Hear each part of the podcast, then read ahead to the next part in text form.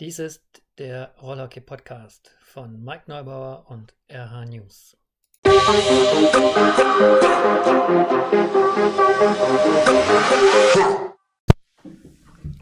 Einen wunderschönen guten Tag. Ich begrüße euch mal wieder zu einem neuen Rollerkey Podcast. Ich habe mir wieder mal einen sehr speziellen Gast ausgesucht heute aus äh, dem östlichen Landesteilen, den Stefan Zeiss aus Gera. Stefan, ich grüße dich. Hallo Mike, grüß dich. ja, sehr schön, dass wir äh, mal über Rollhockey und Gera und dich und äh, überhaupt alles sprechen können.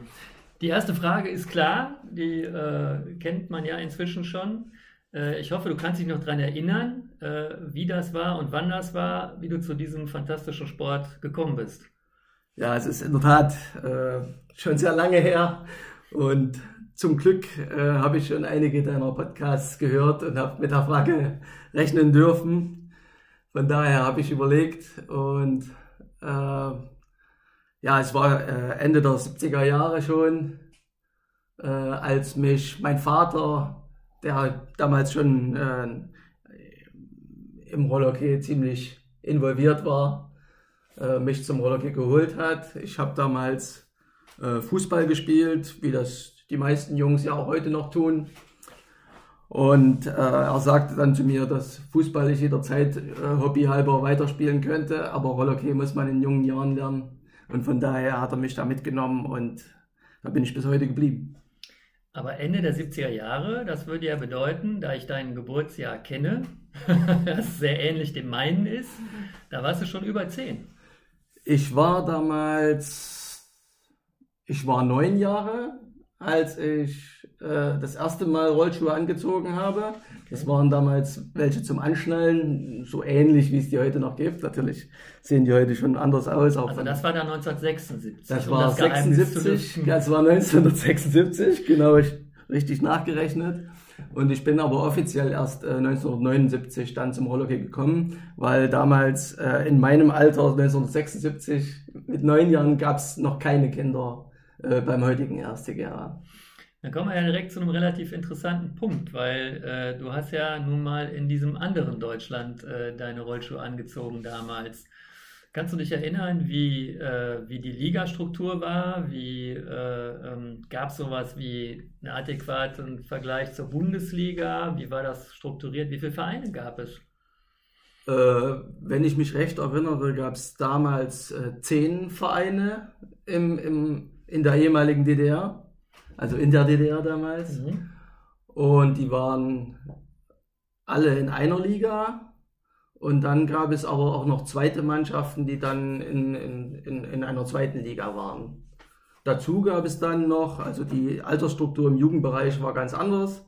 Da gab es dann halt Jugend, das waren, glaube ich, 14- bis 18-Jährige mhm. und Pioniere, so nannte sich das damals. Äh, das waren unter 14-Jährige. Und ja, die Jugendliga, also es gab die, diese Jugendliga und es gab die Pionierliga und die, und die Herren. Genau. Pionierliga hört sich schon sehr abenteuerlich an. ja, das äh, geschuldet unserer politischen Struktur damals, äh, hat man das so genannt, ja. So, jetzt gab es irgendwie zehn Vereine, also nannte sich jetzt nicht Bundesliga oder so, nannte sich auch nicht Erste Liga. Ich glaube wohl Oberliga hieß das okay. und die zweite hieß nur Liga. Okay. Und erinnerst du dich, wer damals, ähm, welche Vereine da die Spitzenvereine waren? Also zuerst zu nennen würde ich sagen Chemie Kranschütz damals in, aus Sachsen-Anhalt. Dann gab es Chemie Zeitz, die man hört schon am Vereinsnamen, äh, das waren alles an, an Betriebe oder Kombinate waren wir damals gebunden. Also es war, war alles politisch organisiert. Dann gab es uns, wir hießen damals, also wir hatten ja zehn Namen in unserer, in unserer Geschichte. Erste Gera ist der zehnte Name unseres Vereins. Ja, wir hießen da Aufbau Gera oder, oder BSG, also Betriebssportgemeinschaft, Tiefbau Westvororte Gera, das waren so Kombinate, Tiefbaukombinate, die uns dann im Grunde die Mittel gegeben haben, dass wir, also Geld gegeben haben, dass wir unsere Saison machen konnten. Dann gab es Karl-Marx-Stadt damals, was jetzt Chemnitz ist, Bönitz-Ehrenberg, Erfurt hatte damals noch eine Mannschaft, dann Altstedt, Ballenstedt, bei Wernigerode, Quedlinburg die Ecke. Tja, wen gab es noch? Chemnitz wahrscheinlich. Ja, Chemnitz-Karl-Marx-Stadt hatte ich, ja schon, hatte ich ja schon genannt. Mit diesen Städtenamen, mit diesen ändern, sich ändernden Städtenamen. Ne? Ja, ja klar, da steht.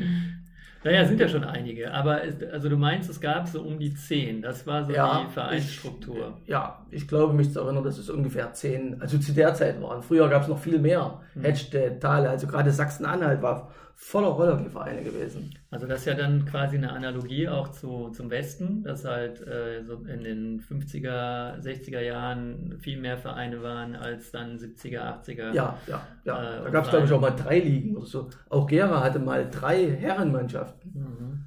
Und ähm, ja, direkt die Frage, warum meinst du, warum ist es, äh, ähm, warum ist das auch in, in der DDR bergab gegangen damit? In der DDR, also wir waren ja tatsächlich in der DDR völlig isoliert. Also nach außen, äh, zum Osten zu, äh, gibt es ja noch heute kein Rollhockey. Und, und wir hatten auch, wir haben im Grunde das meiste auch Material alles nur selber gemacht irgendwie. Also die Bälle, die wir hatten, da- das war ja alles limitiert, das ging nur nach Kontingent. Äh, die Bälle kamen, glaube ich, aus Indien vom, vom, vom, vom Feldhockey.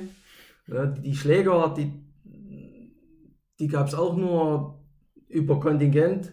Also da gab es, die wurden zugeteilt, ne, den Verein, und die hatten, also im, im Sportfachhandel kann ich mich erinnern, gab es ganz zu Anfang in den 70ern, vielleicht Anfang der 80er noch vereinzelt Rollhockeyschläger, aber irgendwie später, das wurde immer weniger. Es war, im Grunde war es eine einzige Materialschlacht. Also, dass wir die DDR-Zeit überhaupt überstanden haben, dass es Vereine gab, die das überlebt haben, das, das ist ein echtes Wunder. Wir haben uns alles, die ganze Schutzausrüstung, alles selber gebaut. Die Torhüter haben ihre Masken selber geschweißt und also mit, mit Schweißdrähten irgendwie sich zurechtgebogen, dass sie irgendwas vom, vom Gesicht hatten. Vom Kopf will man gar nicht erst reden. Also es war wirklich nur das Gesicht so ein bisschen leicht abgedeckt.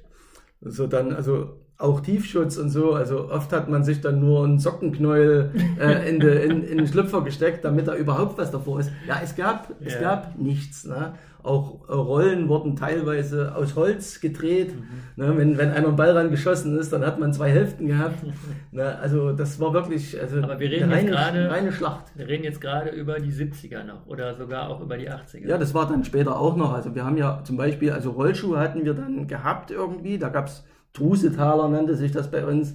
Das, muss, das waren irgendwelche Aluminium zusammengepressten Aluminiumteile, keine Ahnung. Wir haben die, die Stopper damals übers Gummiwerk in Ballenstedt, da haben wir selber Förderbänder zersägt, haben da Löcher reingebohrt und haben uns da Stopper draus gebaut. Also es war ja im Grunde do it yourself. Wir haben alles irgendwie selbst gemacht. Aus Sofa, Kissen haben wir uns irgendwelche Polster für die Schienbeinschoner gemacht. Es war, es war ein reines Abenteuer. Naja, aber irgendwie ist das, denkt man ja an sowas auch mit ein bisschen immer so einer wehmütigen Stimmung zurück. Ne? Also es hat ja auch irgendwas gehabt, dass man sich da zusammen hingesetzt hat und diese Dinge gefertigt hat.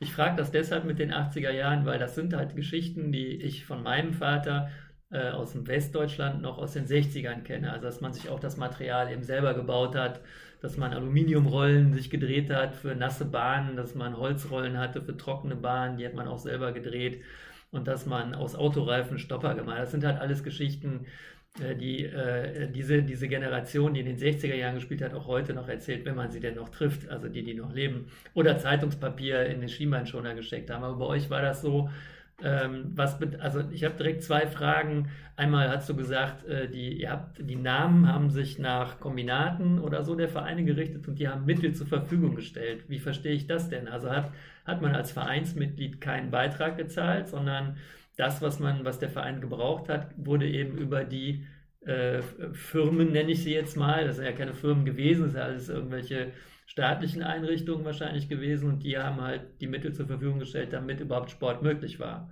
Oder war man dort da auch angestellt? Nee, wir, angestellt waren wir nicht. Also wir waren tatsächlich nur, nur Sportler gewesen. Also ich kann das ja nur erzählen. Ich war ja damals selbst noch Kind oder Ja. Jugendlicher dann, als die DDR dann auseinandergebrochen ist. Also wir haben einen symbolischen Beitrag schon bezahlt, einen Vereinsbeitrag. Ich glaube mich zu erinnern, dass da vielleicht 25 Pfennig im Monat war. Damit kann natürlich kein Mensch irgendwas anfangen. Also wenn man mal hochrechnet, wir waren damals vielleicht 30 Mitglieder. äh, das ist, äh, das kann man dann auch lassen, würde ich denken. Ja, aber ja, wenn, waren wir, ungefähr irgendwie immerhin so äh, 32 Mark oder so. Ja, rechne es bloß nicht noch aus. Äh, ja, äh, wir hatten halt einen Betrieb, ein, ein Kombinat, ein Baukombinat und die hatten von staatlicher Seite die Auflage, uns Geld zur Verfügung zu stellen. Und das haben wir dann nur abgerufen. Wir mussten das natürlich immer zweckgebunden verwenden. Aber wofür also, habt, ihr euch, habt ihr das verwendet? Ja, wir sind ja gefahren. Also auch nach ja, Ballenstedt. So weit war es jetzt auch nicht. Ne? Ein bisschen, ja, wir haben, für was haben wir das verwendet? Ich glaube, die Trainer hatten mal Trainingsanzüge bekommen, die Herrenmannschaft hat mal Turnschuhe bekommen. Also Rollhockey-Material einkaufen war nicht. War nicht, von daher dafür Wo kamen die Schläger denn her, wenn du sagst, die Schläger da Gab's, da gab es mal eine Firma, Gonchior hießen die, glaube ich. Ich weiß gar nicht, ob die bei Görlitz waren, damals an der polnischen Grenze. Es ist möglich, ich weiß nicht, ob das mit, mit Eishockeyschlägern was zu tun hatte, weil Eishockey, wir hatten ja in der DDR zwei Eishockeyvereine und wir hatten unsere, unsere Schuhe, unsere Rollhockeystiefel oder mhm. waren ja auch Eishockeystiefel. Mhm. Wir hatten halt nur dann andere Chassis unten dran, andere Gestelle, aber im Grunde war der Stiefel ein Eishockeystiefel. Ja, und Absatz dran gemacht und so, ne? Genau, genau, genau. Das haben, das wir, das haben wir uns beim Orthopädie-Schuster so geholt. Da gab es so Absätze, ne, die konnten wir uns dann drunter schrauben. Ja. Das war halt alles Eigenleistung. Das, und, und die Schläger, ja, und die kamen dann naja, wie sie halt, wie gewachsen, sage ich mal. Ne? Jetzt ist aber, also ich glaube, ich hatte mal den einen oder anderen aus der Produktion, hat es auch in den Westen geschafft und ich hatte den auch mal irgendwie in der Hand und da kann ich mich erinnern, da hat man nicht besonders oft mit geschossen, dann war der halt hinüber. Jetzt sagst du, jetzt ist das aber begrenzt gewesen. Das heißt, ihr musstet ja wirklich mit den Dingern haushalten und ihr musstet ja aufpassen, dass die nicht kaputt gehen, weil ihr keinen neuen bekommen habt. Wie macht man sowas? Also schießt man dann einfach nicht und schlänzt nur oder ja, beteiligt sich einfach nicht am Spiel? auch, auch Schlänzen ist ja ein Problem, weil auf Asphalt ja, ja, wird der halt dünner, Schlänzen, ja. also die, die haben die Schläger tatsächlich, also Erstmal haben die Schläger alle genommen. Es gab keine personenbezogenen Schläger. Mhm. Ja, die, die, Schläger gehören ja dem Verein.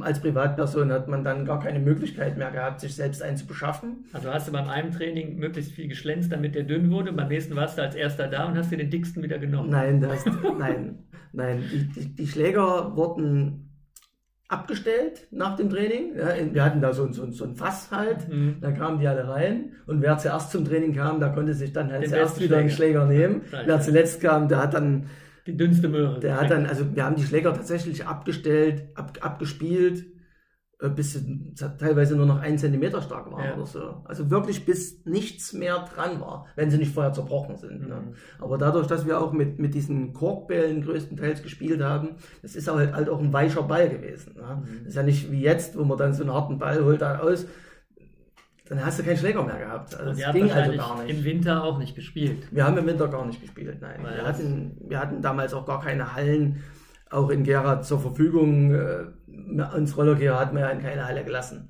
weil wir immer so ein Holzhacker-Image da schon hatten. Und dann hieß es schon immer, äh, ihr macht sowieso, das ist auch noch äh, durchaus noch landläufig die Meinung, wenn man mit anderen Vereinen spricht, die auch nicht in Hallen gelassen werden, wo es heißt, ihr macht ja eh nur alles kaputt und ihr habt ja schon den Knüppel in der Hand, was wollt ihr eigentlich hier? Und ja, so ungefähr jetzt. Gab es denn irgendeinen äh, DDR-Verein, der schon eine Halle hatte? Nein, gab es nicht. Das erste, das erste Hallenturnier, das haben wir mal gespielt, ich glaube in Osternienburg in irgendeiner Halle. Und dann später gab es dann mal in Leipzig eine Messehalle oder in Erfurt sind wir dann auch später mal in eine Messehalle gekommen. Noch zu DDR-Zeit. Das war dann, ja, ich glaube, kurz vor, kurz vor Zusammenbruch der DDR. Da gab es dann ganz vereinzelt mal auch ein Hallenturnier. Mhm. Aber sonst normalerweise haben wir über den Winter überhaupt nicht gespielt sagen wir, wir haben im, im, im April angefangen und im September, Oktober wieder aufgehört. Naja, gut, das war jetzt auch natürlich noch Anfang der 80er äh, in, in, hier im Westen so, außer der Bundesliga. Klar, da mussten alle schon ähm, in Hallen spielen, aber in den unteren Ligen haben wir ja auch nach draußen gespielt. War denn auf jeder dieser Außenbahnen immer nur äh, Beton? Also war immer nur der, der, der raue Boden oder hatte der ein oder andere auch mal was Glatteres. Es gab, es gab auch durchaus glattere Belege. Äh, wir hatten ja auch in Gera vorher eine Betonbahn, aber die waren halt nicht fugenlos. Das waren dann Platten, keine Ahnung, ich sag mal vier mal fünf Meter, die sich dann auch über die ja. Jahre, Übersetzungserscheinungen äh, bewegt haben und dann hat man diese übelsten. Kanten dort gehabt, also diese Unfallquellen da, wo man weder sicher Rollschuh laufen konnte, noch den Ball dort beherrschen konnte an den Kanten. Also, ja, also gut, das hatten wir, also Herringen ist zum Beispiel, der Außenbahn ist zum Beispiel, oder Schwerte, das gab es hier auch, wo dann so diese großen Platten und die dann angefangen haben, sich zu wellen und dann äh, war ja, das genau. dann auch nicht mehr so ganz äh, einfach da zu spielen. So, jetzt hast du äh, als, als äh, Neunjähriger angefangen, durftest damit äh, schnell über, überrechnen mit zwölf irgendwann auch in, in der Pionierliga mitspielen und ähm, hast dann in Gera dann deine Karriere äh, sozusagen abgeleistet. Lass mal kurz, dein Papa war aber in, in Gera schon wichtig. Also der hat in, in Gera schon, war das eine zentrale Figur im Verein, wenn ich mich recht erinnere, aus diversen Gesprächen, die wir schon mal geführt haben. ja, mein Vater war, war damals ja schon einer derjenigen, also zu einer gewissen Zeit möchte ich sagen, dass es äh, Rollhockey in Gera ohne meinen Vater wohl nicht mehr gegeben hätte später. Mhm. Also es gab wohl irgendwann nach seinen, äh, nach dem, was er mir erzählt hatte, äh, eine Zeit, wo, wo es außer ihm wohl niemanden mehr gab. Und er hat dann angefangen, wieder eine Mannschaft, eine Herrenmannschaft aufzustellen. Mädchenroller gab es da ja sowieso nicht. Und, und hat dann, zu der Zeit bei uns auch noch nicht. Hat dann, hat dann daraus auch wieder, ja, letztendlich auch wieder einen Verein gemacht. Ja. Genau. Also es ging dem Verein schon mal relativ schlecht und dann hat dein Vater das quasi wieder ja, aufgebaut. Ja, das muss Anfang der 70er Jahre gewesen sein. Anfang bzw. Mitte der 70er Jahre, zwischen 73 und 75, glaube ich, da kam Rollerkey in Gera, glaube ich, mal fast komplett zum Erliegen. Mhm. Und irgendwie hat er dann wieder acht oder zehn Männer zusammengetrommelt und dann sind die auch irgendwie wie aus dem Nichts 1977 äh, DDR-Meister geworden. Oh. Und von da aus ging es dann. Hat er dann auch selber gespielt? Da hat er auch noch selber ja. gespielt. Er war im Grunde alles. Also er war Schiedsrichter, er war, ja, äh, er hat da irgendwann mal alles gemacht, hat dann aber nach und nach auch wieder Mitstreiter gefunden, die dann auch wieder, wieder Funktion übernommen haben. Und dann ging es auch, äh, dann ging es auch wieder bergauf, ja. Mhm. Also im Prinzip hattest du ja eigentlich gar keine Chance außer Rollerkey, also bei dem was du da erzählst von deinem Vater. Auch wenn du vielleicht Fußball gespielt hast, aber es war ja nun mal vorprogrammiert, dass du in diesen Sport gehst. Ja, das kann man aus meinem Vater seiner Sicht vielleicht so sehen. Also ich als, als Bub damals, ich habe auch äh, sehr, sehr gerne Fußball gespielt damals. Ich hatte einen, einen, guten Freundeskreis. Also Sport hat halt in der DDR schon immer eine, eine gute Rolle gespielt. Das wurde auch entsprechend gefördert. Und von daher habe ich mich da im Fußball auch äh, sehr wohl gefühlt. Allerdings äh, jetzt im Nachhinein betrachtet, muss ich sagen, hat er vollkommen recht gehabt, weil ich habe auch jetzt immer noch freizeitmäßig gerne mal Fußball gespielt, aber Rollhockey hätte ich halt niemals mehr erlernen können, weil es einfach viel komplexer ist als Fußball. Ein bisschen, ja. Also, das würde vielleicht ein Fußballer anders sehen, aber ich bin da ganz deiner Meinung. Okay, also familiär äh, sind da die Wurzeln gelegt gewesen und du bist da dann auch irgendwann voll eingestiegen und ähm, hast ja dann nicht nur die Nachwuchs, also wie wir gelernt haben, die Pionierliga und die Jugendliga vermutlich für Gera gespielt, unter verschiedenen Namen des Vereins. Unter welchen Namen hast du dann gespielt? Ich habe unter unter Tiefbau Gera gespielt und später unter Tiefbau Westforde Gera.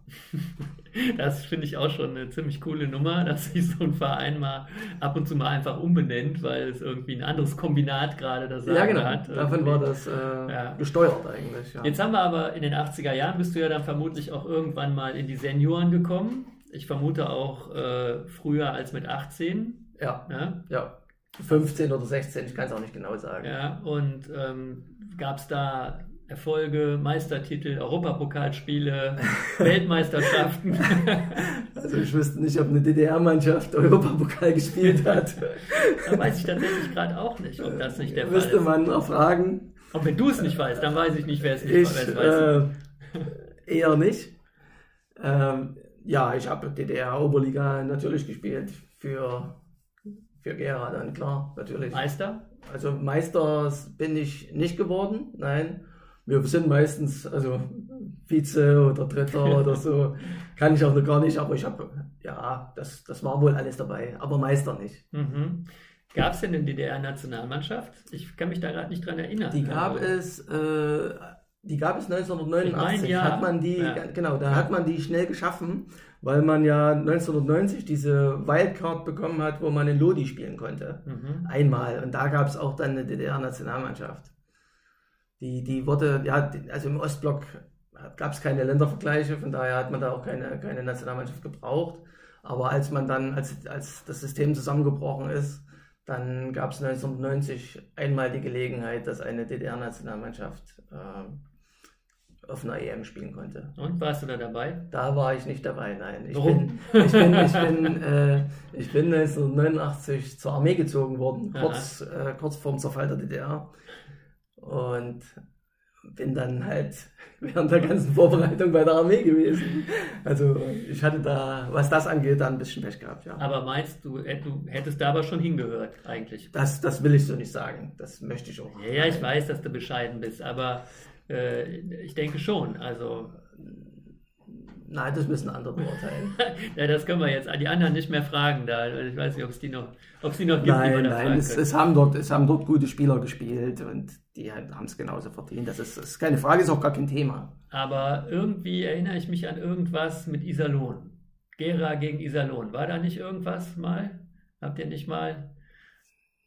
Ja, es gab ein paar Vergleiche dann. Natürlich in der, in der Neuzeit gab es Vergleiche. Wir haben im Pokal mal gegen Iserlohn gespielt. Und ich meine, da hättest du zwei Tore geschossen. Na, das waren alte Herren. Das war alte Herren, das kann man Ja, nicht. immerhin. Ja, immerhin. ja, ist schön. Natürlich freut man sich auch, wenn man als alte Herrenspieler zwei Tore schießt oder, oder am liebsten noch mehr, klar. Aber, Aber das ja, war dann Gera gegen Iserlohn. das war, das war ja, das war glaube ich auf dem Turnier mal in Ansbach gewesen. Mhm. Und da, ja, da war, war Iserlohn auch mal mit einer Truppe da. Da, da. da habe ich auch mal zwei Tore geschossen, über die ich mich natürlich auch freue. Aber ja, das ist, Naja, nee, ist ja aber- Freizeitsport. Aber äh, als dann, äh, als wir quasi nur noch ein, eines, ein Land hatten, hat aber trotzdem Gera noch weitergespielt in der, in der Liga. In der, Ja, wir wie, sind- wie, wie ist das dann aufgegangen? Wir sind- wir da habe ich überhaupt keine Erinnerung Wir dran. hatten, wir hatten damals, also ich kann es gar nicht ganz genau sagen,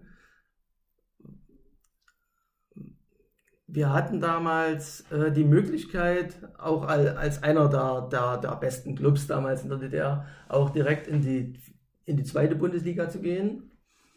Das haben wir aber nicht gemacht, weil wir waren da auch äh, in Gera im Generationswechsel damals und haben gewartet, bis dann unsere Jugendspieler, von denen wir da einiges erwartet haben, äh, bis die die Reife hatten, um dann auch wirklich heranzuspielen. Und dann haben wir gesagt, dann qualifizieren wir uns über die Regionalliga, die wir auch mehrere Jahre da wohl ziemlich dominiert haben, qualifizieren uns dann für die zweite Bundesliga und um, um dann praktisch mit organischem Wachstum dann äh, groß zu werden, auch mit den, mit den jüngeren Spielern dann. Hat das denn irgendein Verein wahrgenommen, dieses direkt in die zweite Bundesliga? Hat das ein Ostverein wahrgenommen? Weißt Ich glaube, ich glaube, Böllitz Ehrenberg hat es seinerzeit gemacht.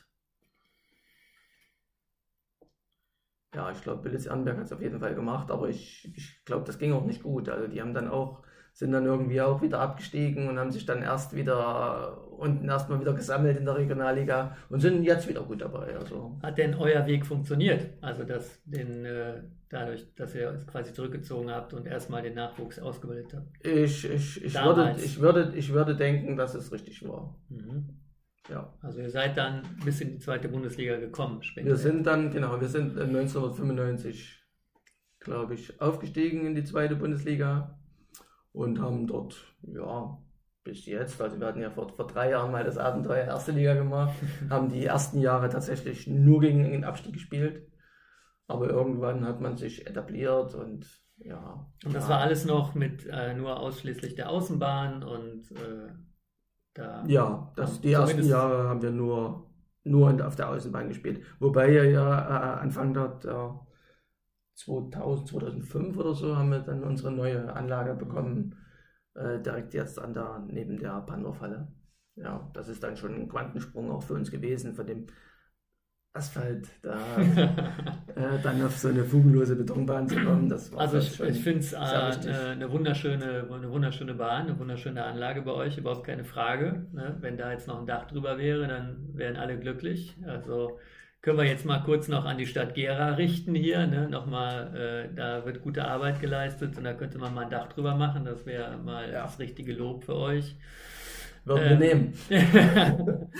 Aber jetzt, wenn wir am Anfang über die äh, ganze Ausrüstungsgeschichte äh, gesprochen haben, wie war das denn dann? War das plötzlich 89, 90? Hattet ihr plötzlich Zugang oder also zu der kompletten Welt der Ausrüstung oder hattet ihr vorher schon über über dunkle Kanäle äh, auch schon mal irgendwelche neuen Ausrüstungs in der 80er Jahren habt, seid ihr da schon an andere Sachen? Nein, gar nicht. Also sowas gab es. Bülitz Ehrenberg hatte irgendwie, in, irgendwie einen Kanal gehabt. Die hatten irgendeinen Onkel. Ja, die irgendwie, keine Ahnung, weiß ich nicht.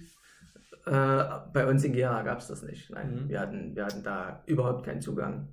Und aber dann 89, 90 plötzlich öffnete sich ja, die Schleuse dann, und äh, dann, dann habt ihr dick eingekauft. Dann, naja, dann, dann, dann, schaut man erstmal, weil man dann ja, äh, das ist ja, eine, das ist ja eine neue Welt. Also wir, wir, kannten sowas ja gar nicht. Das war für uns, das, das war fantastisch, für uns ja gar nicht vorstellbar. Das ist ja wie, wie ein Schlaraffenland, wenn man da, ja, es ist vielleicht für jemanden, der das nicht so erfährt, äh, nicht vorstellbar, aber für uns war das das hat uns ja erschlagen erstmal. Also.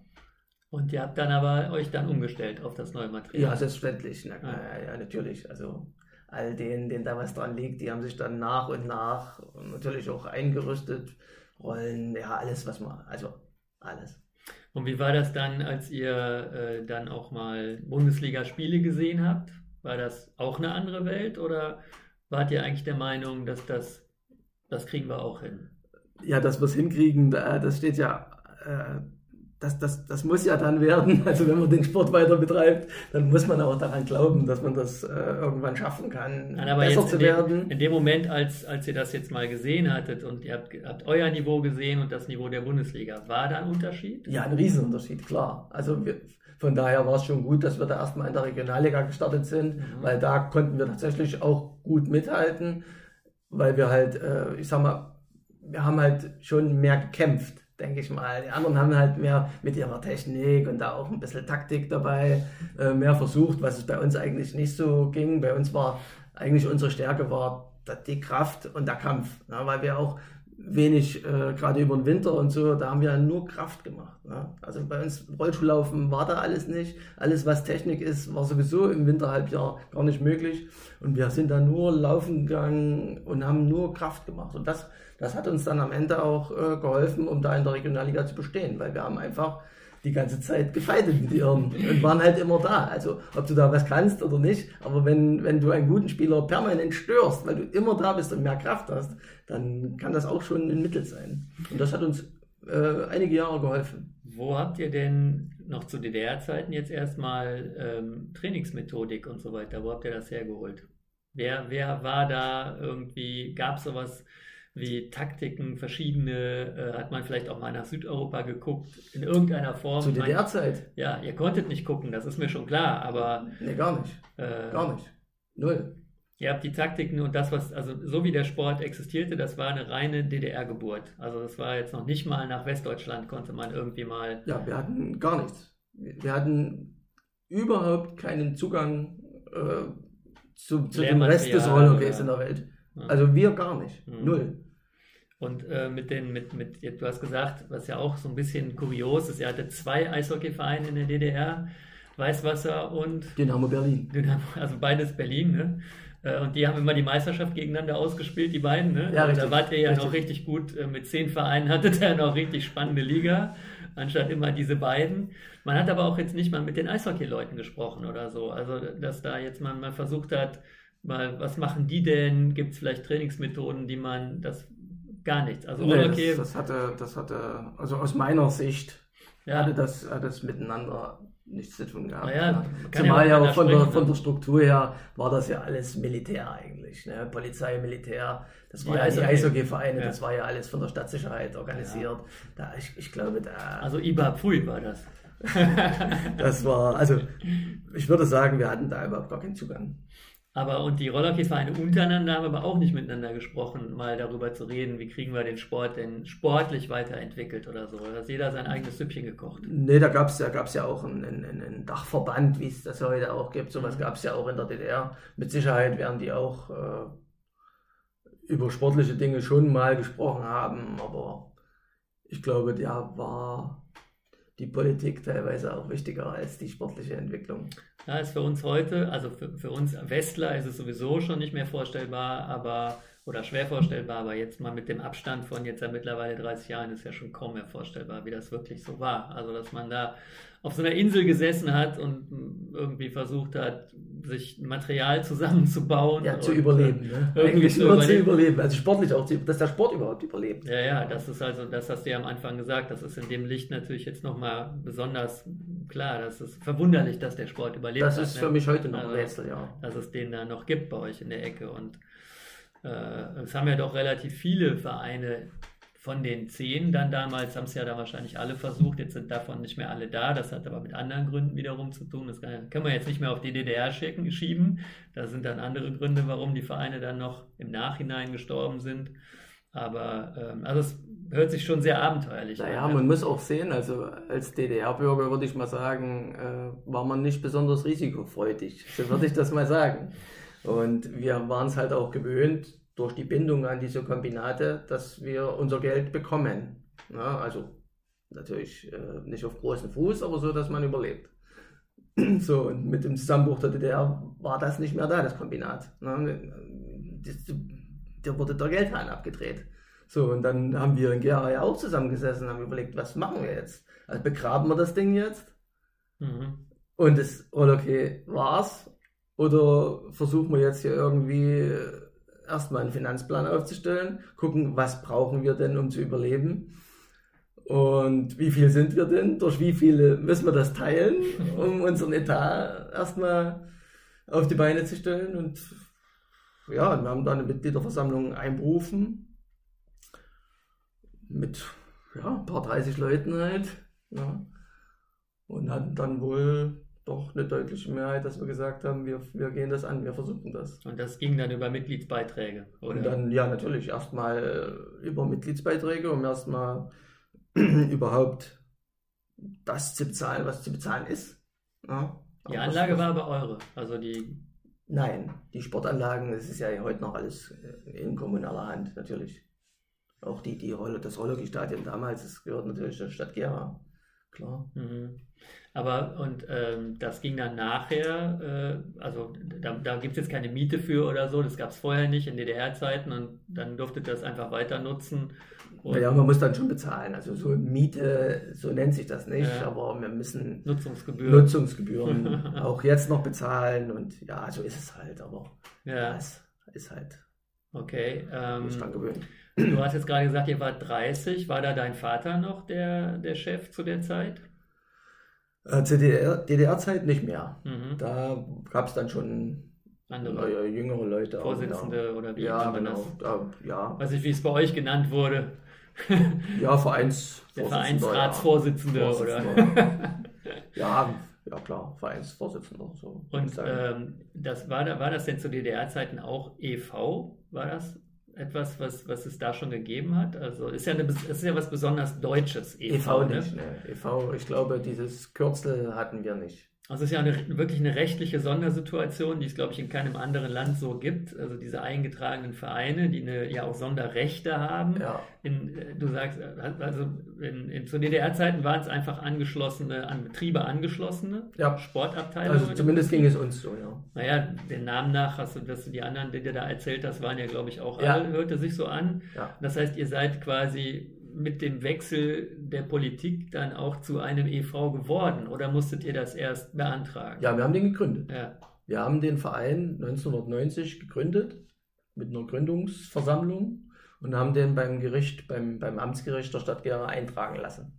War das euch so einfach so klar oder muss das war uns damals klar, ja. Das, äh, weil das ist ja komplett eine, das, das ist ja eigentlich ziemlich schräg. Du bist, ganz, ja, ja, du bist ganz, ein Verein und, und, und, und, und hast ja. einfach die Abteilung, machst deinen Sport, dann ändert sich das, das Regime, das, sagen wir mal. Das System. Und dann äh, musste dich, musste plötzlich den Verein, den es ja schon seit eigentlich Urgedenken gibt, den musstest du dann neu gründen. Aber in dem Moment wurde es dann der erste Gera. Da wurde es der erste Gera, ja. ja. Da war dann kein Kombinat mehr am Start. Richtig, das Kombinat war weg und wir mussten das alles selbst. Also der Konto stand null. ne? Also so kann man das sehen. ja, und dann ja, und du bist Gründungsmitglied. Du gehörst zu den sieben, die unterschrieben haben. Nein, ich war da, also im Vorstand war ich damals noch nicht. Nee, aber du brauchst ja die sieben. Aber du brauchst ja, die sieben, ja, ja, die sieben, die sieben gab es, natürlich. Sieben Zwerge, die dann unterschrieben ja, haben. und ja. Es dürfen auch mehr unterschreiben, glaube ich, ne? Also es muss nicht nur. Ja, aber total spannend eigentlich, ne? Äh, ähm. Ja, vor allem auch mutig, ne? Gerade zu dieser Zeit. Ne? Also man, wir wussten ja gar nicht, ob und wie überhaupt und was. Keiner wusste eigentlich, was wird. Das ist ja eine, eine völlig ungewisse Zeit. Hätte ja auch alles wieder ganz anders werden können. Wusste keiner. Ja. Wie erinnerst du dich so emotional an die Zeit? Äh, also jetzt nicht, dass jetzt aus der DDR die BRD geworden ist, sondern so rein im Sport. Also war das, äh, du warst ja schon noch aktiv. Also es war, eigentlich war das ja deine, Natürlich. vom Alter her die Hochzeit in deiner Karriere. Da warst du am, am Zenit deines, deines Schaffens sozusagen. Ja. War das was, worüber man sich gefreut hat oder man gesagt hat, so, ah super, jetzt können wir, können wir auch mit den anderen mitspielen oder hättest du lieber weiter unter? Nee, nee, nee, nee. Also das war dann schon, das war dann schon wirklich eine, eine, eine, ganz tolle Zeit. Also klar, man konnte raus, ne, das war, war vorher alles undenkbar. Ne. Wir sind da viel, wir haben mit in, in der bayerischen Liga dann mitgespielt, gegen Nürnberg, gegen Erlangen, gegen Schweinfurt. Also es war, war schon toll. Also hat auch, Wie seid ja, ihr aufgenommen worden von den westlichen Vereinen? unterschiedlich. also war alles dabei. Also von einer wirklich netten, freundlichen Begrüßung bis Hass. ja, war alles dabei. Also ich will dann, jetzt nicht wissen, wo das nee, war. das möchte, möchte, ich auch gar nicht. Das würde auch den Leuten Unrecht tun, wenn man äh, womöglich, äh, ja, wenn man das einfach verallgemeinert. Nein, es gibt überall solche und solche Menschen. Ja. Mhm. Also ich weiß, dass halt äh, ähm, Westvereine unglaublich ungerne äh, nach Bülitz-Ehrenberg gefahren sind. Also da war es irgendwie nicht so nett, wenn man da gespielt hat. Ich weiß nicht, wie das zu DDR-Zeiten war, wenn ihr, wenn ihr da gespielt habt. Also es war, äh, ich war in der Zeit ja, genau zu der Zeit war ich im Ausland. Also ich habe da habe das nicht so wahnsinnig äh, live mitbekommen, aber es war schon irgendwie eine, eine, ganz kuriose Zeit, dass man dann plötzlich in den Osten fuhr, um da äh, also zum Beispiel im Pokal haben ja alle gegeneinander gespielt, da hat man irgendwie einen Ostverein zugelost bekommen und das war auch da, wie du sagst, ne, da gab es Leute, die gesagt haben, ja, super, Ostverein oder andere gesagt haben, ach du liebe Güte. Ähm, aber äh, so insgesamt von eurer Sicht aus war es äh, großartig, dass das jetzt alles so ging. Ja, in, also klar, also die, die, die Vorteile, die überwiegen ja bei Weitem, auch wenn, wenn man mal wo angefeindet wird. Ja, das ist halt so. Also ich, ich glaube, das, das, das gibt es im Sport. Ja. Man, überall, ja. Man, ja. man nicht nur im auch, Sport. Das ist auch, auch wenn das nicht schön ist, aber irgendwie muss man ja damit umgehen. Und ich will da auch nicht, ja, das so sind. So Alles sind gut. einfach Menschen. Alles gut. Wie war das denn jetzt? Ich meine, äh, muss man ja, finde ich, schon sagen, für, für Deutschland sind halt so, so Hallen wie äh, Kronberg oder Düsseldorf, das sind dann schon äh, schon sehr spezielle Orte für Rollhockey, wenn man das äh, ähm, nicht kennt. Ne? Also sagst du ja, ihr habt Außenbahnen gehabt äh, und jetzt gibt es halt diese beiden, die wirklich, auch Weil am Rhein ist, eine, ist eine, eine, eine Anlage, die nur für Rollhockey ist. War, das war schon, muss schon ein Erlebnis gewesen sein, wenn man da das erste Mal reingekommen ist. Also, ja, natürlich. Das ist, das ist, sowas ist toll, klar, auf die Sportanlagen zu kommen, auch die, auch die Belege und die Hallen und das Ganze, das Ganze drumherum. Das ist schon, die anderen sind ja tolles, mehr, Mehrzweckhallen. Mehrzweckhallen genau. finde ich ja jetzt nicht so. ja, also auch so eine Halle hat alle, alles hat das seinen Reiz und gerade klar, Kronberg ist natürlich für uns da immer schon auch was Besonderes gewesen. Erstmal eilt ja auch ein gewisser Ruf voraus, ne? Und dahin zu kommen, das war schon, war schon toll. Düsseldorf natürlich auch genauso. Ist, das ist halt eine andere Welt, ne? Jetzt mittlerweile war man ein paar, paar Mal da, dann relativiert sich das hier und da. Mittlerweile war man ein paar Mal da da. stellt, stellt sich ja auch ein gewisser Gewöhnungsprozess ein. Man weiß ja, was einen erwartet. Gut. Aber wenn man da, wenn man da das erste Mal hinkommt, da ist das. Also ich finde ich finde auch Gera, die Anlage muss sich überhaupt nicht verstecken. Das ist äh, auch eine großartige Anlage. Wie gesagt, das, was ich sehr schade finde, ist, dass das Dach da nicht drauf ist. Dann wäre dann wär alles, alles geregelt. Aber ähm, also so wie die, wie, die, wie die Bahn halt da liegt und so, das ist schon, finde ich schon enorm. Lass mich noch ganz kurz fragen, äh, die DDR-Bahnen hatten alle hohe Banden? Also noch zu DDR-Zeiten? Nein, nein, das war, das war ganz unterschiedlich, je nachdem, was es gab. Ne? Also wir hatten äh, eine Zeit lang dann bei der DDR-Bahn, wir hatten, die Außenbahnen waren erst Bretter, die sind natürlich nach, was weiß ich, wie vielen Jahren irgendwann mal zusammengefallen. Da hat man da irgendwelche Gitterdrahtzäune dahin gemacht, gibt es auch, Mhm. auch an anderen Stellen noch. Aber das war dann auch irgendwann mal kaputt und dann haben wir die Bande bekommen, tatsächlich, die jetzt auf der, auf unserer jetzigen Außenbahn steht. Die haben wir dann auch äh, in das alte Rollerstadion noch bekommen. Ja, die ist ja super. Die Also ist, die ist, die ist, ja, die ist echt gut. Ja. Also weil ich dachte, wenn dann schon Außenbahn, ne, dann hat, unterliegt man ja nicht irgendwie immer an, äh, auf- und abbauen, also dann baut man da halt auch schon eine große Bande hin. Ne? Ja, gab es nicht überall. Ne? Gerade zu DDR-Zeiten, ja, war eben vieles manchmal nicht verfügbar. Ja, Da hat man gut, das man- genommen, was es gab. Wenn man zum Verein Holzkombinat so und so gehört Ja, hätte. zum ne? Beispiel, zum Beispiel. Dann wenn es da gerade einen Ministerratsbeschluss gibt und im Holzhandel die Hintertür offen steht, dann konnte man da die Bande Hätte- raustransportieren. Ja, Hätte man auch immer genügend Schläger gehabt wahrscheinlich. Ja, ja zum selber fallen. Ja. Ja, also, also ich finde, äh, ähm, das ist wirklich für, für mich, der das nicht erlebt hat, äh, ähm, total äh, unvorstellbar. Also diese, diese Materialnot auf jeden Fall. Wir hatten auch ja einen Unterschied zu, wenn man, wenn man jetzt auf einer internationalen Meisterschaft gespielt hat oder so und hat dann gesehen, was Spanier, Portugiesen oder Italiener für Material hatten, dann hat man schon auch große Glubschaugen gekriegt, aber wir waren immerhin in der Lage, diese Dinge zu bekommen. Also wenn man das hätte gewollt hätte, dann hätte man das ja, aber wenn man es A nie sieht und äh, sich alles immer selber bauen muss und äh, ist auch gar keine Chance, das ist für uns ja unvorstellbar heutzutage. Also ähm, klar, wir haben auch immer noch ein bisschen selber unsere Ausrüstung gebaut, aber nicht in dem Maße, wie ihr das gemacht habt. Trotzdem bleibe ich dabei. Ich glaube, dass das auch zusammenschweißt, dass man halt darüber nachdenkt, irgendwie äh, wie so eine Rolle, Rollschuhtechnik, äh, also nicht die, die Fahrtechnik, sondern der Rollschuh an sich verbessert werden kann. Also das kann ja so ein Team auch nach vorne bringen, wenn einer die Wahnsinnsidee hat für so einen neuen Stopper. Ja, wir, so. genau, wir mussten da schon viel improvisieren. Da gab es auch Plastikrollen irgendwie. Da Mhm. hat immer mal irgendjemand was erfunden oder keine Ahnung, wo das Zeug manchmal herkam. Also es waren dann nicht mehr nur Holzrollen, aber es ist mit dem einfach, was, was es dann gab, halt überhaupt gar kein Vergleich gewesen. So, dann hast du irgendwann aufgehört, Rollerkey zu spielen, aktiv, aber du hast nicht aufgehört, dem Rollerkey äh, irgendwie Dienste zu leisten. Du bist ja, muss man einfach so sagen, vielleicht hörst du es ja auch nicht gern, aber absolut in die Fußstapfen deines Vaters getreten. Eben hast du gesagt, in Gera ging nichts mehr ohne deinen Vater. Ich würde ganz klar sagen, das können wir genauso übernehmen. Heute geht nichts mehr ohne dich in Gera. Auch wenn du das jetzt direkt wieder verneinst, das ist so, ich weiß das. Äh, wie kam es denn dahin? Also du hast aufgehört und hast du direkt dann weitergemacht als, als was hast du weitergemacht? Als Trainer oder als, Na, ich bin, ich bin damals, also ich bin wann hast du ja, überhaupt aufgehört?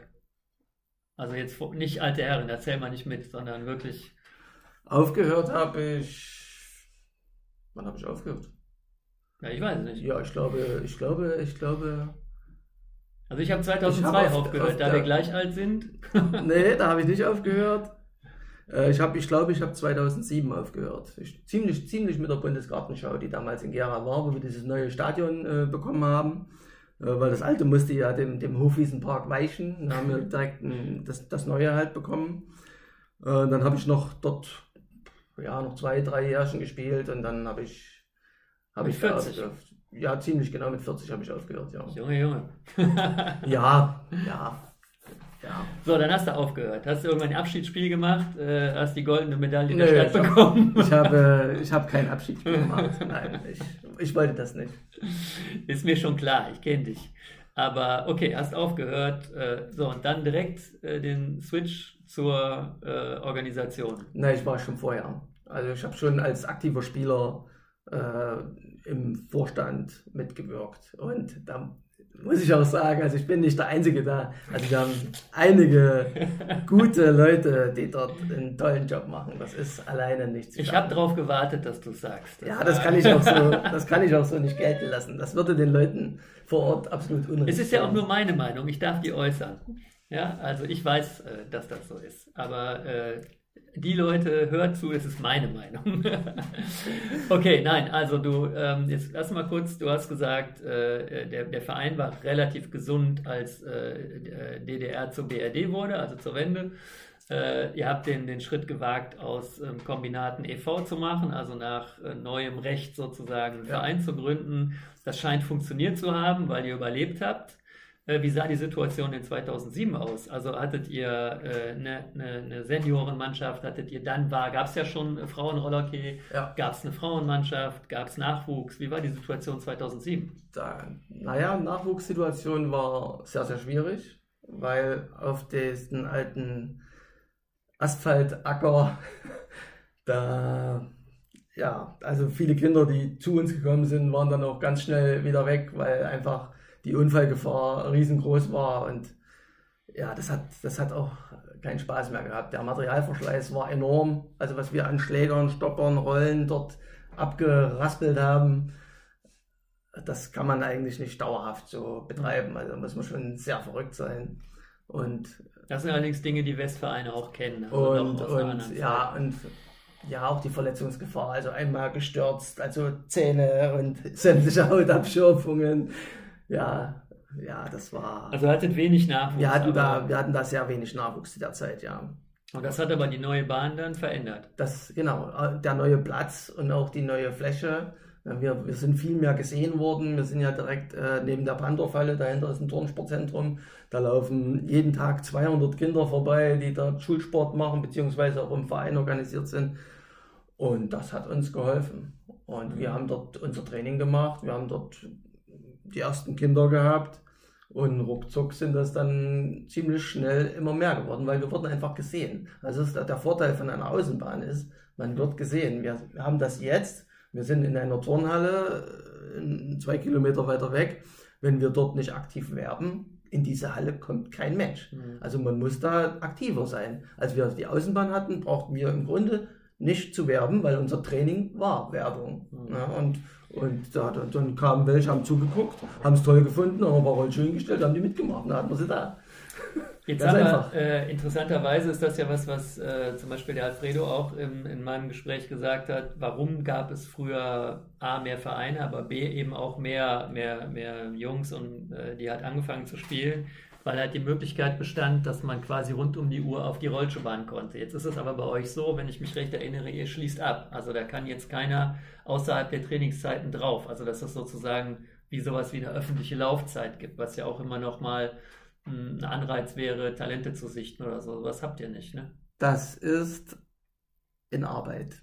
Weil okay, das, ja. ich, ich, ich kenne das ja aus Erzählungen, ja. natürlich auch von dir, aber auch von anderen ne, wo, wo es eben so eine, so, eine, so eine Freizeit gibt, wo die Kinder, wenn sie Bock haben und Zeit haben, ein bisschen klackern auf die Fläche gehen, wo die sich immer wieder treffen und immer wieder in ihre Freizeit halt äh, ihre Freizeit verbringen. Und tatsächlich gibt es jetzt bei uns engagierte Eltern, die das für ihre Kinder gern hätten. Mhm. Und wir sind jetzt, auch ich natürlich mit gefordert, da äh, kreative Möglichkeiten zu finden, um den Kindern den Zugang zu ermöglichen. Aber es ist abgeschlossen. Also es ist, es ist, es ist theoretisch abgeschlossen, ja. Also es ist auch praktisch abgeschlossen, aber, aber, wir müssen halt Möglichkeiten finden. Also ich bin da schon naja, wir reden überlegen, ja jetzt, das lässt mir auch keine Ruhe. Wir, wir reden ja jetzt auch noch über 2007 im Prinzip und die Folgejahre, aber es ist tatsächlich, da, da hatte Alfredo damals natürlich komplett recht gehabt. Also wenn ich mich an meine Kindheit erinnere,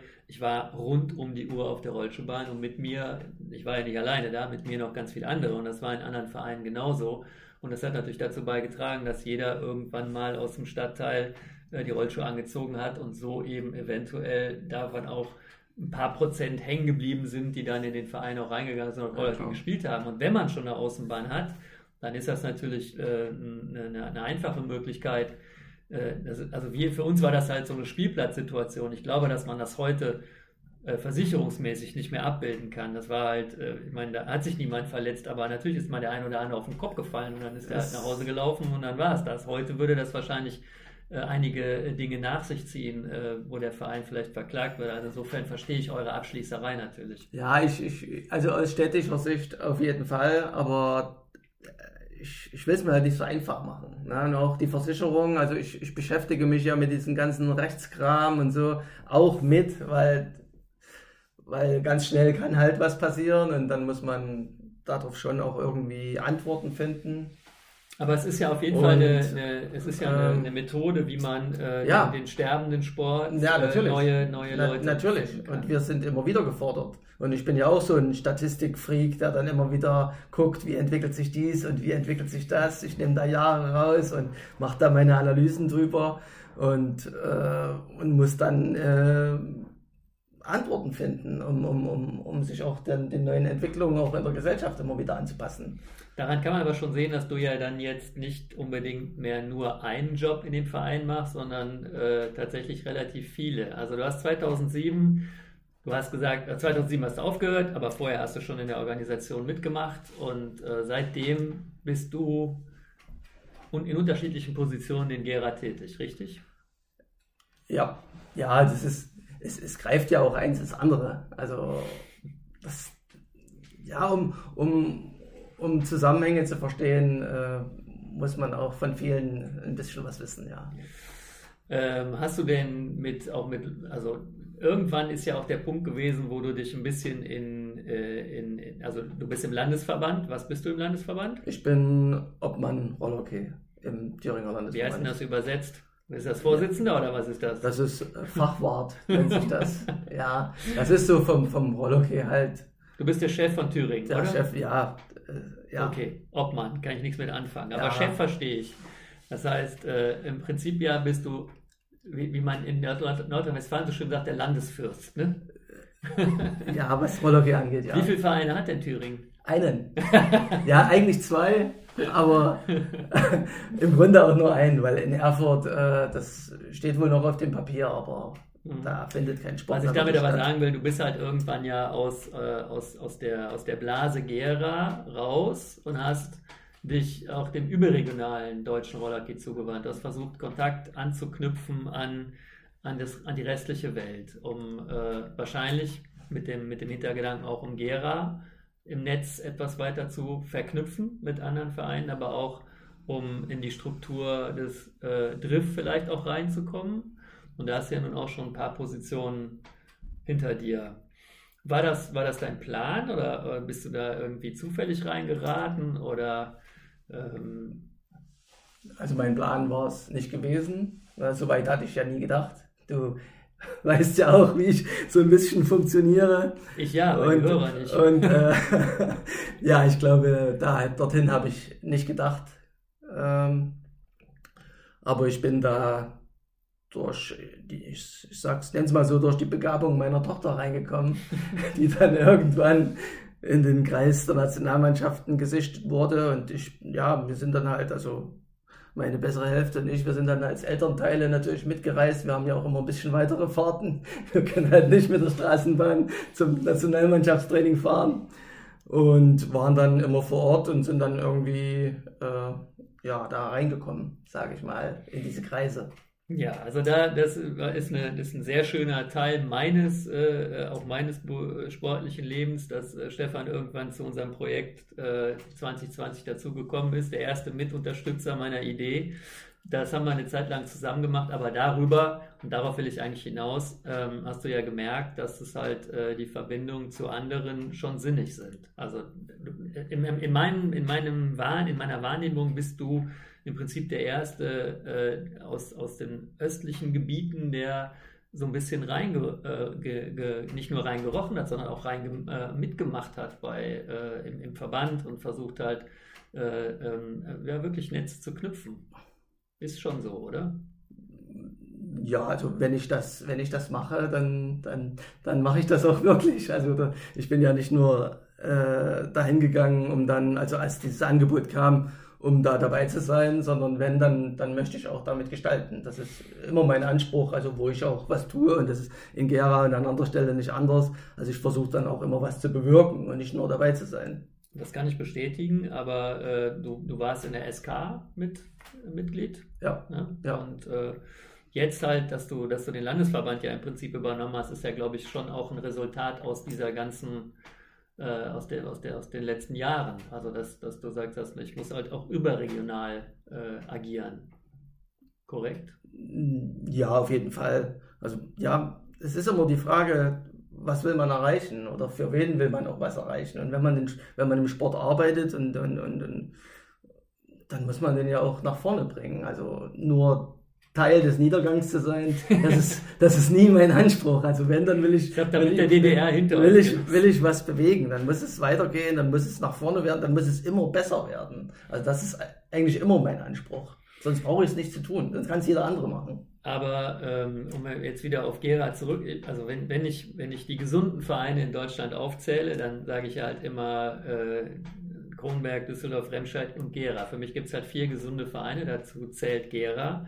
Und ähm, umreiß mal kurz, warum es Gera noch gut geht, deiner Meinung nach. Also ihr habt ja wirklich viel Nachwuchs, ihr habt viel, teilweise äh, mehrere Mannschaften in einem Jahrgang, wenn ich, wenn ich recht informiert ja. bin.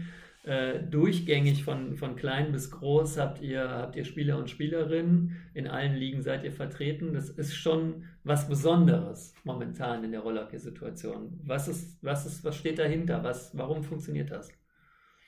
Ja, also wir haben eine ganze Anzahl guter Leute auch bei uns, die, die einfach äh, sich einen Kopf machen und um die, um die Entwicklung des Rollhockey-Sports insgesamt, aber natürlich vordringlich auch erstmal in Gera äh, sich einen Kopf machen und dafür, dafür halt viel geben und, und, und das Herz halt an der richtigen Stelle haben. Warum bleiben die Erfolge aus? das hat zum einen, würde ich denken, aus der Geschichte heraus, natürlich, was ich gesagt habe, unser Überlebenskampf über viele Jahre. Das, ist, das hat uns viele Jahre gekostet, Entwicklung gekostet. Dann äh, ist die Trainerausbildung, weil wir haben, wir haben ja aus unserer Substanz nichts gehabt. Also wir sind da tatsächlich komplett auf fremde Hilfe angewiesen.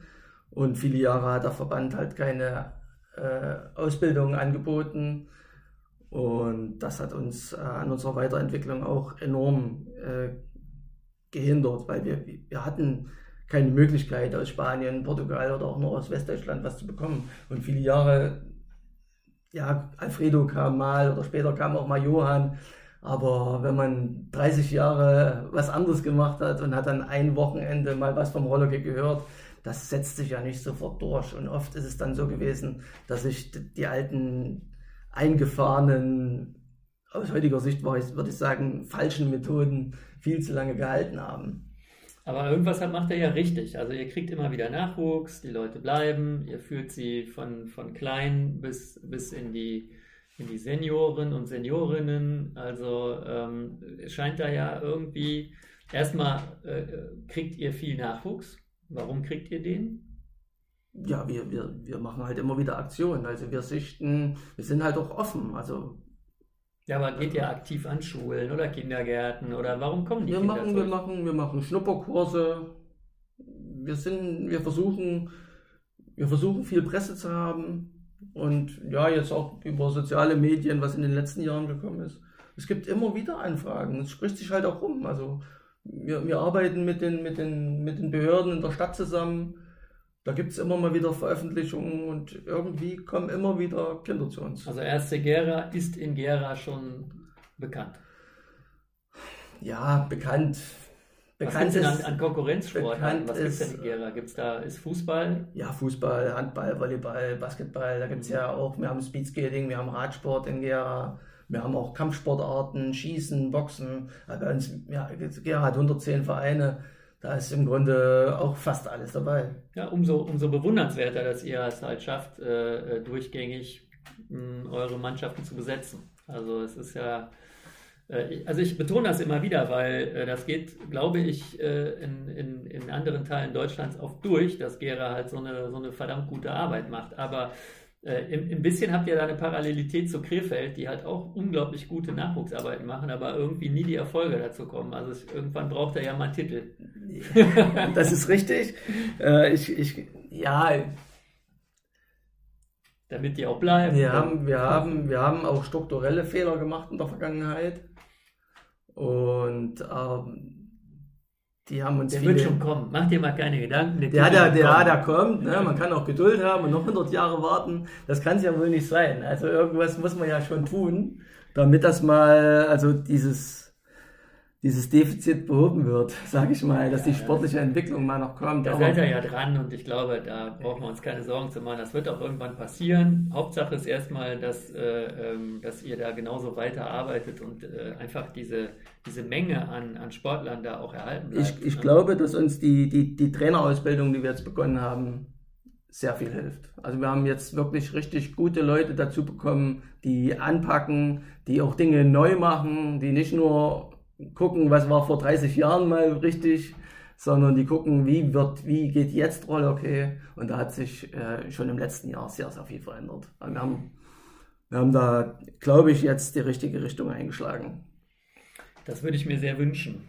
Apropos Richtung einschlagen, du bist ja jetzt wirklich, man kann sagen, bist jetzt seit, äh, lass es kurz über nachdenken, aber so 40 Jahre bist du dabei bei dem Sport. Du hast jetzt äh, die DDR erlebt mit äh, kein Material. Dann hast du die Anfänge, als du noch selber aktiv warst, in, in, in, im vereinten Land erlebt. Jetzt bist du schon länger Offizieller und Vorstand und Landesvorsitzender sozusagen.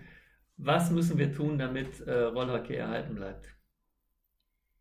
Oh, ich die glaube, Frage aller Fragen. Das ist, das ist eine ganz eine ganz schwierige Frage. Naja, weil, äh, weil wenn die einfach zu beantworten wäre, ging es uns besser. Ich glaube, dass unser Sport sehr, sehr krank ist gerade. das ist ja nicht von der Hand zu weisen. Und ich glaube auch, dass wir die Talsohle noch nicht erreicht haben. Also das ist.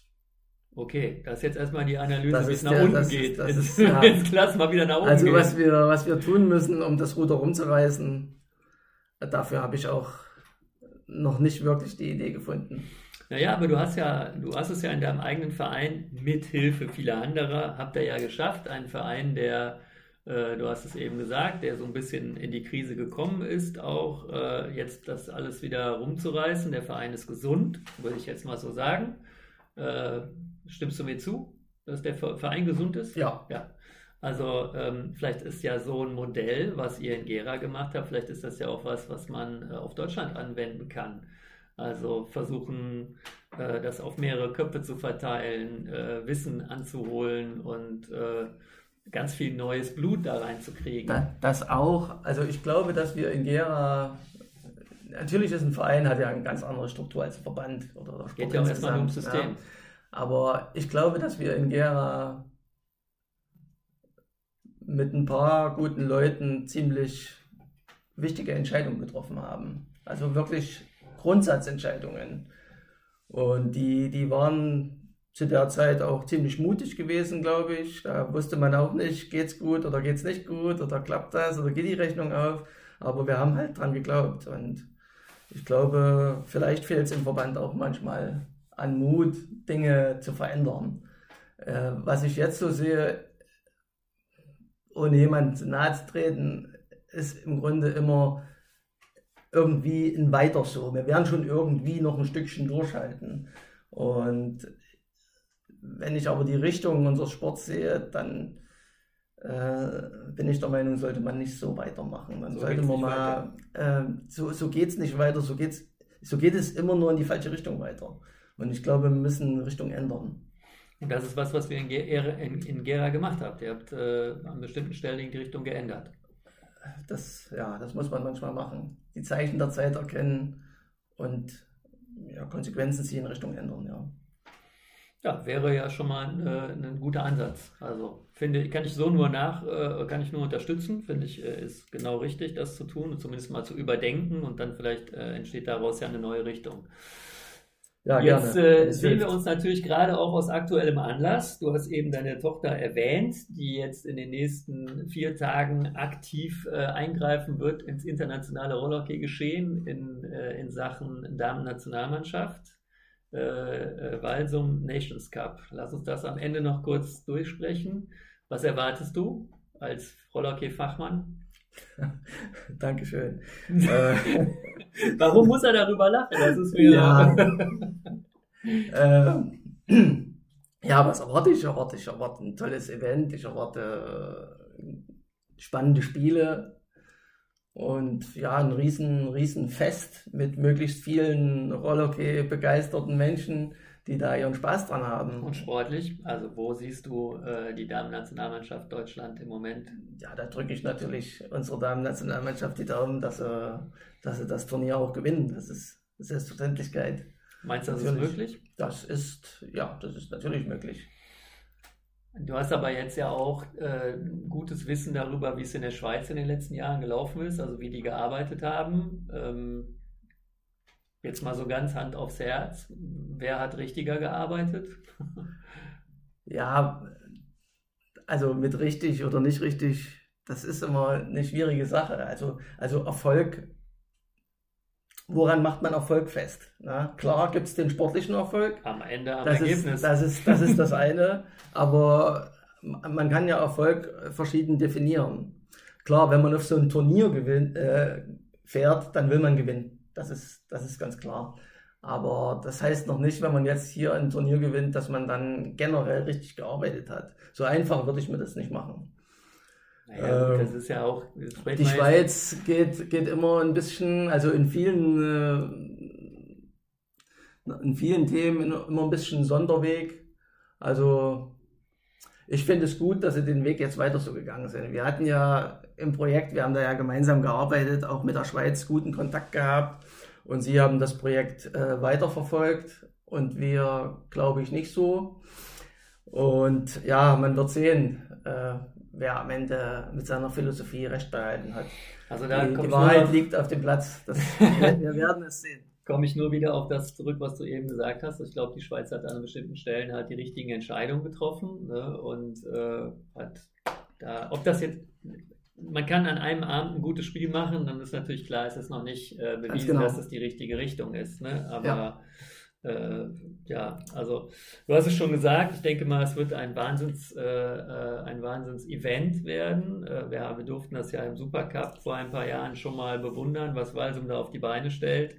Äh, ich denke, dass ein absolutes Rollerkiff-Fest werden wird, ne, die ähm, mit, mit Übertragung auch äh, ins Internet und in der Halle und überall und pipapo.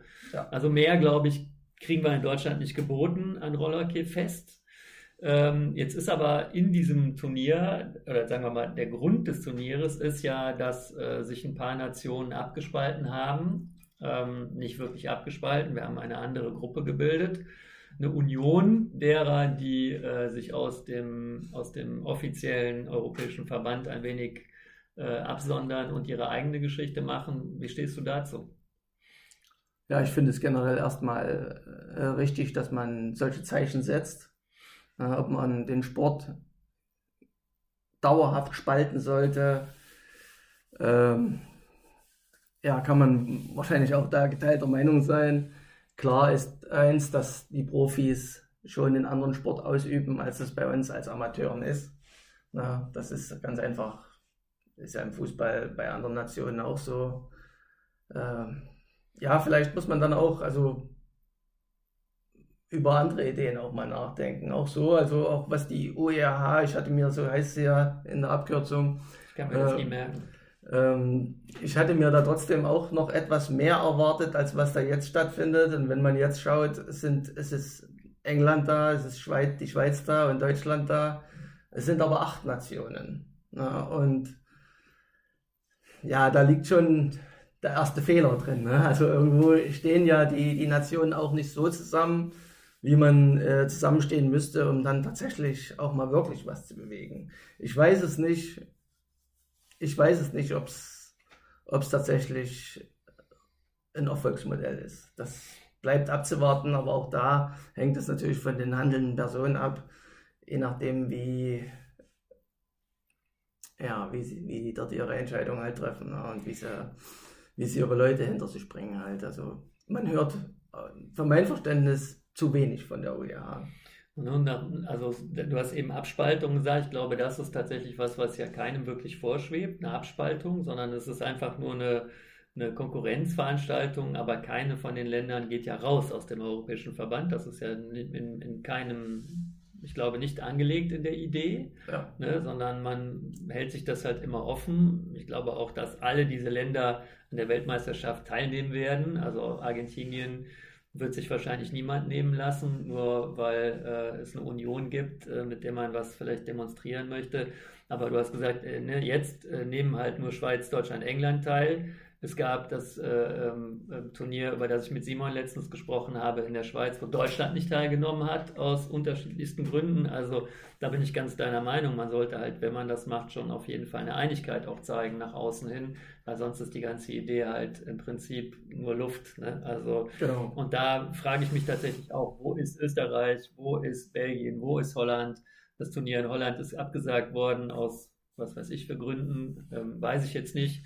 Aber äh, das ist halt schon sehr schade. Also bin ich ganz deiner Meinung. Ne? Es wäre schön und ich glaube, die Schweiz als treibende Kraft sieht das genauso, äh, dass halt, dass da ein bisschen zu wenig gerade ist. Aber ganz generell, glaube ich, sind wir da auch einer Meinung, dass wir sagen, im, Prinzip ist es erstmal richtig, äh, den, den, diesen etwas überheblich agierenden äh, Nationen mal zu zeigen, man könnte halt auch ohne. Nur leider sehen sie halt gerade, ja, genau. man kann halt also, nicht so wirklich genau. ohne. Wir sind acht Nationen ja. und wenn es auf ein Turnier geht, dann sind wir nur noch drei. Drei maximal. Ja, und die anderen sind drei oder vier Nationen und die sind aber dann auch alle da. Die sind dann da, ja. ja das ist, da ist schon ein bisschen was anderes. Aber äh, egal, wo wir hingucken, ich finde, das macht halt alles kein wirklich beruhigendes Bild für die Zukunft. Ja. Äh, Ob es nun der Europäische Verband ist, der Weltverband oder der Deutsche Verband oder auch nur die Vereinsstruktur. Ähm, du bist jemand, du kämpfst weiterhin dafür, dass es in Zukunft auch weitergeht. Das machst du mit Bravour in Gera und ich finde, diesen Verein kann man äh, überall immer wieder als Beispiel und Leuchtturm auch hinstellen wer, wer über Vereinsbildung und äh, wie, wie man Vereine auch retten kann, was wissen möchte. Ich glaube, du bist offen für jeden, der Fragen hat und du würdest jedem helfen, der da, der, der sich an dich wendet. Also insofern, ne, Selbstverständlich, ich, natürlich. Kann, kann, kann man das so sagen. Äh, das, was ihr in Gera gemacht habt, das ist, finde ich, großartig. Und es scheint mir auch, dass es die richtige Richtung ist für die Zukunft dass es da weitergeht. Ähm, ihr habt natürlich das Problem der großen Distanz immer wieder. Ne? Ja, zu anderen das, das, äh, das kriegen wir so schnell nicht gelöst. Also wir schauen auch in der Umgebung, aber das ist unglaublich schwierig, erst ja. recht in der Situation, in der unser Sport sich gerade befindet. Ne?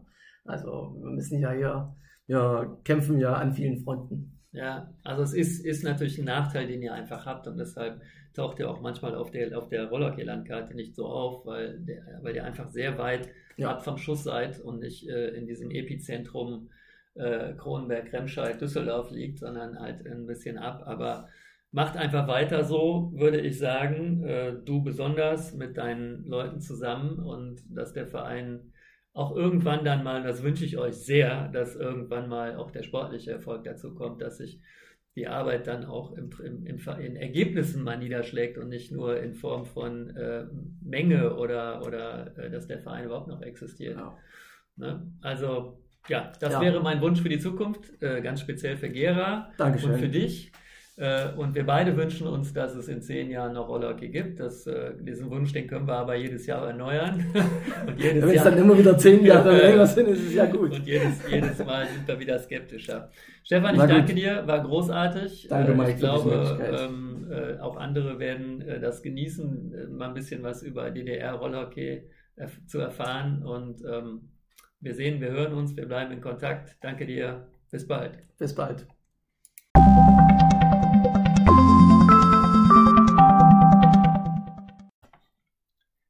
Dies war der Rollhockey-Podcast von RH News und Mike Neubauer.